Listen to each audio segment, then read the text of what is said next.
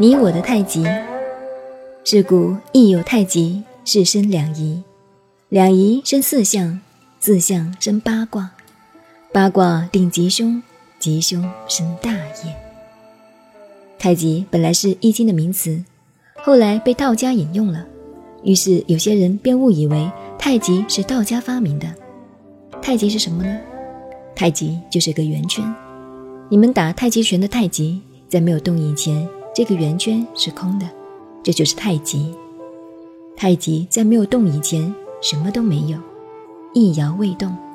这个时候，佛家就叫做空，是形而上的。既然不动，可以叫它太极，也可以叫它没有极。后来有个人又创了一个名词：你打的是太极拳，我的拳比你还高明，叫无极拳。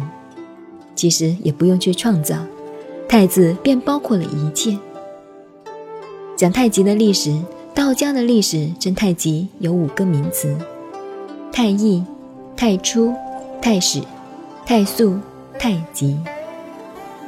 易有太极，太极一动就生出两个东西了。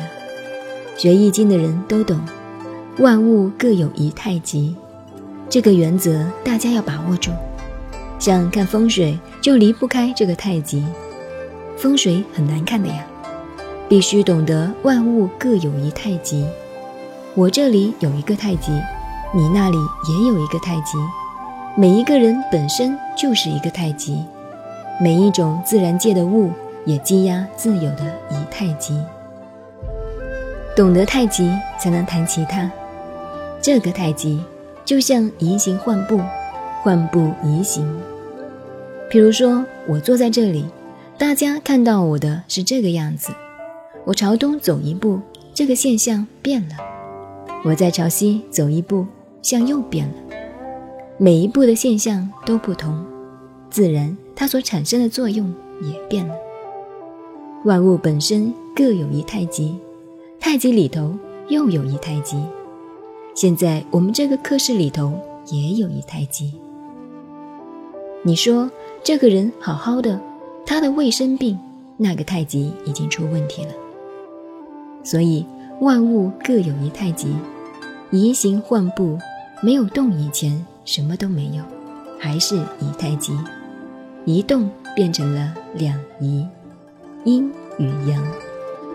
譬如我的手不动便没有事，一动就有阴有阳，有了阴阳就生四象。老阴、少阴、老阳、少阳四个现象。什么是老？就是到了极点，老了，太老就要变，老就要再生些年轻的，因之又有了少。老阴、老阳、少阴、少阳，四象就生出八卦，八个现象就这么来了。我们从伏羲六十四卦次序图下面看，横图下面是白的，什么都没有，那就是太极。一动就生阴阳，就有黑白。再上面一层就是象，四象就变八卦，八卦变化出来就是六十四卦。这个图表面上是从下面变上来的，其实不是。是从里面变出来的，是太极移动而发生的，就是这个图案。大家要运用易经，必须懂得这个原理。由四象就生八卦，由八卦就定吉凶。由八卦的现象看到有好有坏，没有第三样事，不好不坏。所以懂了易经以后，就知道天地间只有两件事：吉或者凶。没有中间的不吉不凶，不吉不凶是没有的。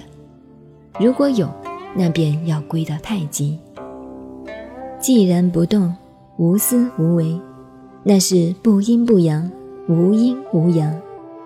那个时候什么都没有了。说到这里，大家要知道，吉就是一定的好，凶就是一定的坏吗？不一定，吉凶就生大业。